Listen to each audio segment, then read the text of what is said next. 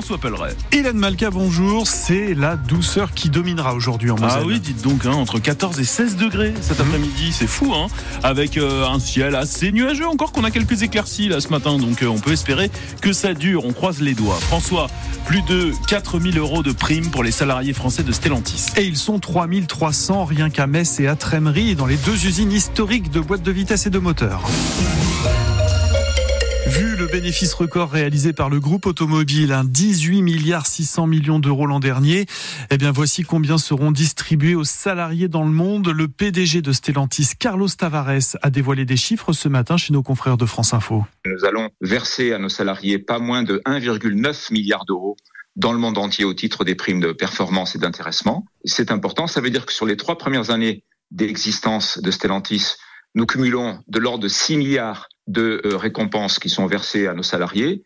Euh, c'est important de souligner. Nous avons également fait en sorte que nos salariés deviennent les actionnaires de l'entreprise avec un, plan d'achat d'actions euh, très généreux avec une décote de 20% et un abondement de, de 1000 euros par personne.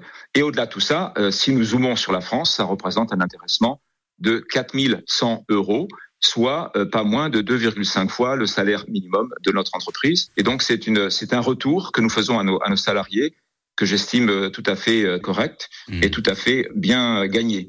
Ce bénéfice euh, de record de Stellantis, 18 milliards 600 millions d'euros, est en hausse de 11% sur un an, euh, grâce aux ventes en Europe, en Afrique, au Moyen-Orient.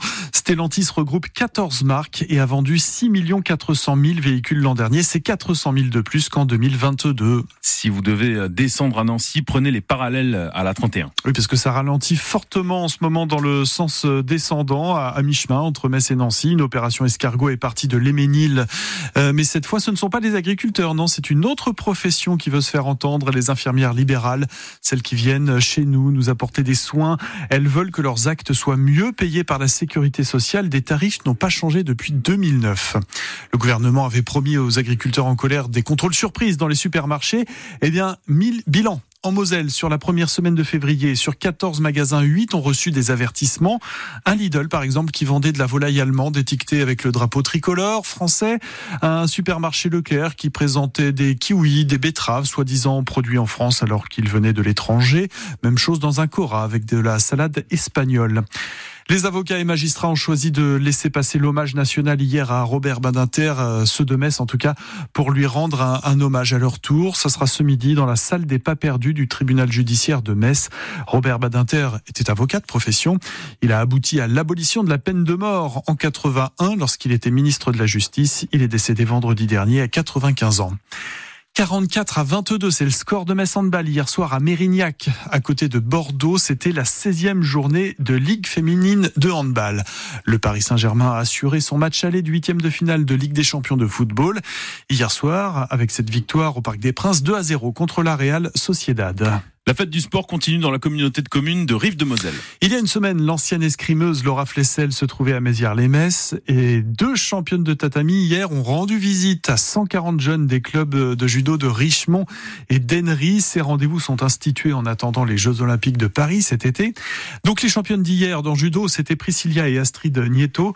Quel honneur de les recevoir pour la présidente du club d'Ennery, Valérie Fédolière. On est un des plus grands clubs euh, du secteur et euh, on a eu la chance d'être choisi et voilà, c'est une récompense aussi parce qu'il faut savoir que ça demande énormément d'investissement et de temps, que le bénévolat, bah, comme vous le savez, il y en a pratiquement plus, hein, il y a pratiquement plus de personnes. Donc euh, on a fait le petit Sanchi samedi, c'est une compétition pour les petits hein, et on a eu 300 enfants qui sont passés sur les tatamis, donc monter les tatamis à 7 heures du matin et on a fini à 20 heures. Quoi. Il n'y a plus grand monde qui veut faire ça. Et heureusement, on a des parents qui sont aussi fantastiques. Et ça, c'est super important. Et c'est ce qui fait aussi que notre club, c'est plus qu'un club, c'est une grande famille. On ne sait pas comment l'exprimer, quoi. C'est vraiment de la joie et c'est vraiment une reconnaissance pour notre club de pouvoir avoir deux grandes sportives comme ça. La présidente du club de judo d'Henry, Valérie Fédelière. Une Messine championne de triathlon sera l'invitée de 100% sport ce soir avec le site Let's Go Metz. 18h30 sur France Bleu Lorraine. Vous avez rendez-vous avec Jeanne Leher, celle qui a été sacrée championne d'Europe en juin dernier à Madrid. Son prochain objectif, les Jeux de Paris, évidemment, mais sous la bannière du Luxembourg.